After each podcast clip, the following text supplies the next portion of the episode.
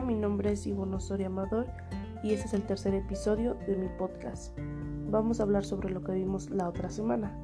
Bueno, primero el profe dijo que, era lo que habíamos visto el día, la bueno, la vez anterior de clases y ya comentamos que había sido del efecto Pygmalion. Bueno, él nos dijo un poco de lo que trataba y ya dijo que en el ámbito educativo este determina un logro de los aprendizajes.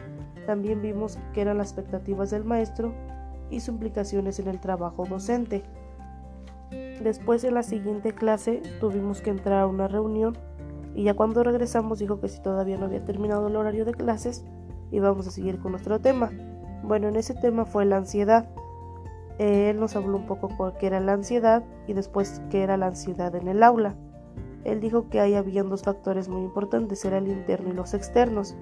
El interno es cuando los niños están porque no tienen claras las tareas, las evaluaciones, instrucciones, o están aburridos o otras cosas. También en los externos eran que estaban descuidados, tenían sobreprotección, les estaban ausentes sus padres, o entre otras cosas. Bueno, esto fue un poco de lo que vimos las clases de la otra semana. Gracias y nos vemos en el siguiente podcast. Adiós.